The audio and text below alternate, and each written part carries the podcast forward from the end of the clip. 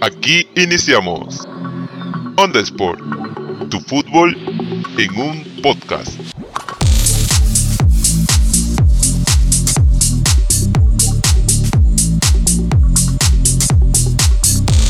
Hola, ¿qué tal amigos y seguidores de Onda Sport?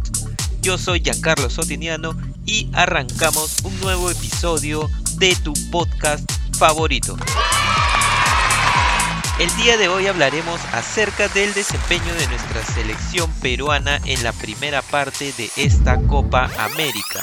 Esta Copa América 2021 que se ha realizado en Brasil, la cual nos deja un desempeño positivo, un rendimiento bastante aceptable y que varios hinchas quizá no tenían grandes expectativas en este plantel que llevó Gareca a Brasil.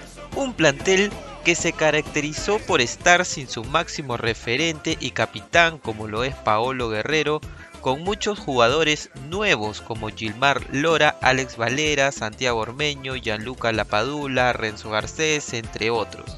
Pues bien, Perú arrancó esta nueva travesía en una Copa América más enfrentándose a Brasil el vigente campeón de este torneo continental y principal favorito a quedarse con el trofeo.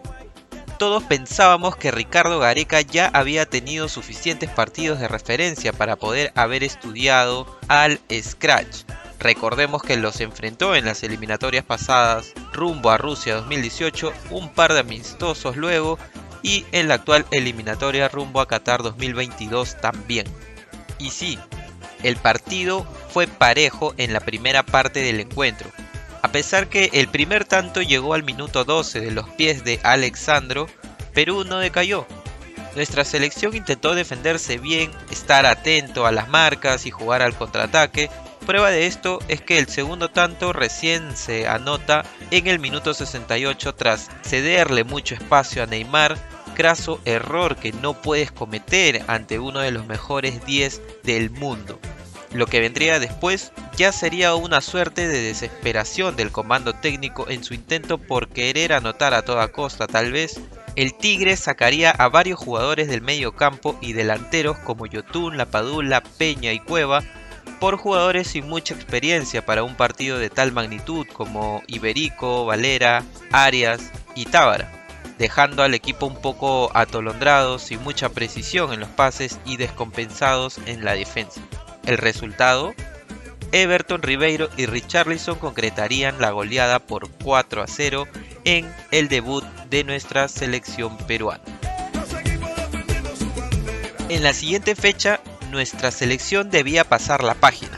Esta eventual derrota se podía prever, siendo sinceros, no debía afectarnos mucho, ya que la única selección que en ese momento logró vulnerar el arco brasileño fue justamente Perú.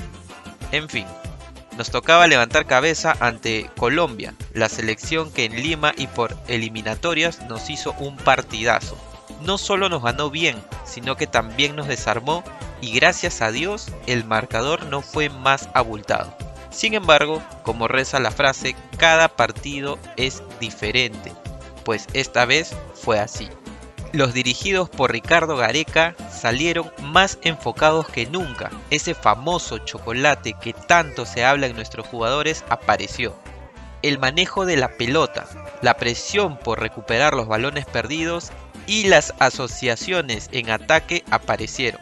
Sergio Peña empezaría a destaparse en este torneo puesto que anotó el primer tanto tras un remate de Yotun al palo de Ospina y el sobrino de Paolo Guerrero aprovechó que el arquero colombiano ya estaba vencido y con la portería a disposición concretó a los 17 minutos. Por otro lado, Miguel Borja emparejaría el marcador a los 53 minutos desde el punto penal, luego de que una salida apurada de Galese le cediera la máxima pena a los dirigidos por Reinaldo Rueda. El equipo entendió que debía seguir terco, recordar cómo en las eliminatorias hacia Rusia pudimos sobreponernos ante marcadores adversos y así sucedió.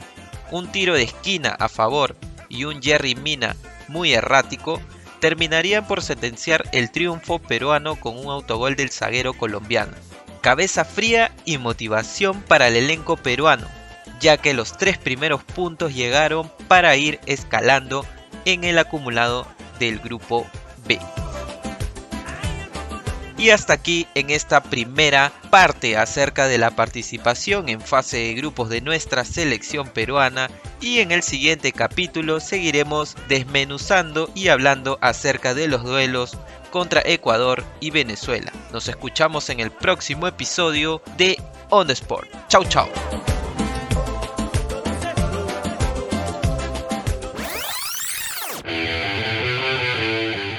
Esto fue un capítulo más de On the Sport. Tu fútbol en un podcast.